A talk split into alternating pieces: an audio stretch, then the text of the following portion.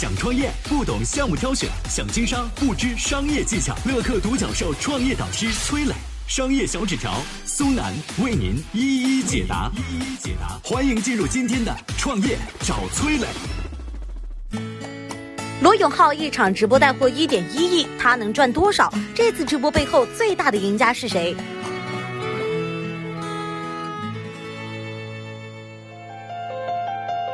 有请崔磊，有请崔磊。从三月二十五号抖音官宣起，在二零二零年愚人节当天，老罗声势浩大的直播终于迎来了首秀，三个多小时卖出了一点一个亿，在线观看的人数超过了四千八百万，也就是说，每三十个中国人里边就有一个看他的直播。这么多人看，罗永浩赚了多少钱呢？他收到了三千八百万的音浪，按照抖音平台的规则折合成人民币。到手大概是一百八九十万，除了音浪呢，罗永浩还赚了一波直播的坑位费。因为老罗自带流量，所以和那些头部主播差不多。按照规矩，想要在他的直播间露脸，那就得掏露脸费。据说每个品牌六十万，老罗这就又赚了一千多万。当然呢，老罗收入的第三个组成部分就是带货分成，一点一个亿的销售额，按照常规百分之十的分成，能赚个千把万。那么这么算下来，一场直播，罗永浩总共能赚到两千五百万左右。不得不说啊，作为初代网红，罗永浩一出道就是一些小主播无法仰望的巅峰。对于他来说，需要突破的问题是什么呢？首先，选品。像薇娅、李佳琦和辛巴平时在直播间都会卖一些日用品或者是美妆类的产品，这些东西的价格空间大，有的赚。但是罗永浩这次卖的还有很多是电子类的产品，四千多块钱的小米手机，两千多的录音笔之类的。虽然可能是为了满足男性粉丝的需求，但这种电子产品的价格相对透明，盈利空间其实很小。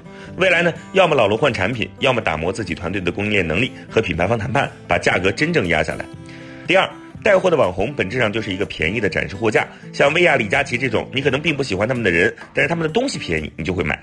但老罗吸引的更多的是粉丝消费者，这些人可能冲着老罗买上了一两次，那长线直播会有粉丝一直买账吗？但无论老罗成功与否，背后的操盘手抖音都是最大的赢家。为啥呢？下面我们有请商业小纸条跟大家解释解释。嗨，大家好，我是崔磊。下拉手机屏幕，在节目简介里有我的个人微信号。朋友圈我会分享创业思考、商业观察，以及和支付宝、抖音等巨头合作的创业好项目，欢迎您来交流。我们的创业平台乐客独角兽已经汇聚了三万多名各行各业的创业者，欢迎您来寻找资源。有请商业小纸条，请商业小纸条。坊间传言，过去一个多月的时间里，淘宝、快手、抖音都向罗永浩抛来了橄榄枝，但是老罗最终以六千万的签约价格入驻了抖音。罗永浩配抖音很合适啊，毕竟是出来卖艺还债，还得有人买才行。快手太下沉，很多快手用户压根儿不知道罗永浩是谁。淘宝直播自己有两个顶级主播了，李佳琦和薇娅。罗永浩去或者不去，其实意义不大。B 站和知乎呢，又不一定请得起罗永浩。数来数去啊，又有钱又有影响力的平台，非抖音莫属了。从初期的各种预热到罗永浩带来的话题热度，抖音这六千万花的一点都不亏。更别说在直播过程当中，有大量抖音博主为了在潮水般的流量前给自己导流，疯狂的刷礼物。之前说到直播带货，大家最先想到的可能都是淘宝直播，但是抖音仅仅用了一个晚上，就让品牌方看到了自己用户的消费能力。罗永浩对于抖音来说，就是扔出的鱼饵，为的是钓电商这条大肥鱼。这波操作其实和大年三十儿头条宣布免费播电影《囧妈》一样，花钱不但买到了流量，还买到了一个重要的商业机会。其实要我说啊，如果罗永浩想通了，他出一套演讲与口才的课程一定是好卖的，因为人设、粉丝画像和他卖的产品高度统一。只有这样的商品呢，在电商当中才能搞出最大的销量。作为管理过百亿投资大公司的人来说，罗永浩一定是明白这一点的，但他依然选择去给别人带货，因为他就是喜欢用一己之力再去挑战整个行业的定律。因此，罗永浩是可敬的。我是崔磊。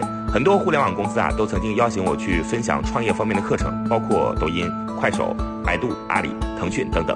我把主讲的内容呢，整理成了一套音频课程。这套课程啊，包含了创业怎么找合伙人，怎么找到投资人，怎么制定正确方向，怎么组建自己的团队等等。